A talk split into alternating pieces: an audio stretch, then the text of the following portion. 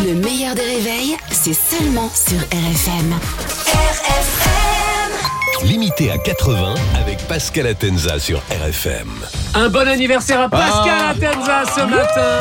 C'est pas vraiment aujourd'hui. Pour la petite euh, histoire, Pascal Atenza a deux dates de Ouais, il naissance. sait Donc il y a il celle d'aujourd'hui et il y a celle, Celle de, de demain. demain. Évidemment, on fêtera son anniversaire Demain aussi, aussi. demain. En attendant, c'est parti. Oui, bonjour Albert, bonjour Caroline. Salut Pascal, on va commencer par euh, la campagne présidentielle américaine. Oui, les démocrates vont devoir réagir parce que Biden, euh, candidat, enchaîne euh, les bourdes, donc il va falloir le changer. Bon, déjà, il faut euh, le changer plusieurs fois euh, dans la journée, mais là, il faut changer de candidat. Lors d'un meeting, il a confondu Macron avec Mitterrand et que Mitterrand était le président de l'Allemagne. Rien qui va. Il n'y a rien qui va, il vous a fait un paquet. Bon, Mitterrand, il a un peu collaboré, donc c'est pas euh, tout à fait faux. Euh, il a dit qu'il a rencontré Mitterrand en 2021 alors qu'il était mort en 96, hein, pas Mitterrand, hein, Biden. Donc là, Biden perd complètement sa tête, comme dirait Louis XVI, qui était son correspondant euh, à l'université. Et il se souvient très bien de son premier voyage linguistique euh, en France. C'était super. Quel déconneur ce Clovis. Mais c'est quand même inquiétant parce que euh, s'il est réélu président des États-Unis et qu'il faudra trouver un accord de paix en Israël, il va vouloir négocier euh, directement avec Moïse et ça va pas être simple euh, quand même. Alors on reste chez les personnes âgées après Biden. Le roi Charles III ne va pas bien. Ça va faire moins de monde devant Slam. Il aurait un cancer. Alors on parle déjà de sa succession. Harry n'a aucune chance de devenir roi.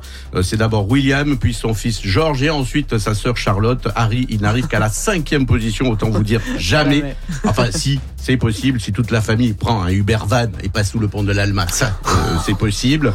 Euh, mais alors là, vraiment pas de chance.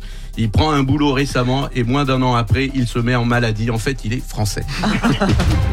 Retour en France justement et à Paris avec Anne Hidalgo. Elle a encore dit qu'elle voulait se baigner dans la Seine et elle invite Macron, les préfets et les sportifs. Dis donc.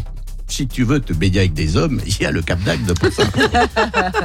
C'est une obsession pour Hidalgo. Je sais pas pourquoi de se baigner dans la Seine.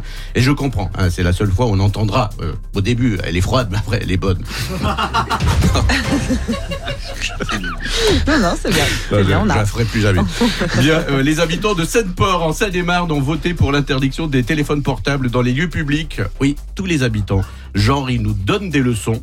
Nous, en Seine-et-Marne, on n'est pas accro aux téléphones portables, aux écrans. Nous, en Seine-et-Marne, on ne subit pas la dictature des réseaux sociaux. Bah, c'est facile de dire ça hein, en Seine-et-Marne, puisque ça passe pas.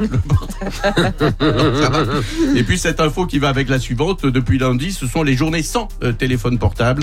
Et c'est vrai, euh, ça fait du bien euh, de temps en temps de euh, décrocher, euh, d'éteindre son téléphone portable, de ne pas recevoir de SMS, de ne pas recevoir d'email, de ne pas euh, recevoir aucun appel d'amis. En fait, c'est bien d'avoir la vie d'Emmanuel Valls, moi je trouve. Bravo Pascal Pascal Atenza sur RFM, c'est tous les matins 8h15. N'hésitez pas à aller revoir la séquence sur le Facebook du meilleur des réveils ou alors de la télécharger en podcast. Le meilleur des réveils avec Albert Spano et Caroline Turbide de 6h à 9h30 sur RFM. RFM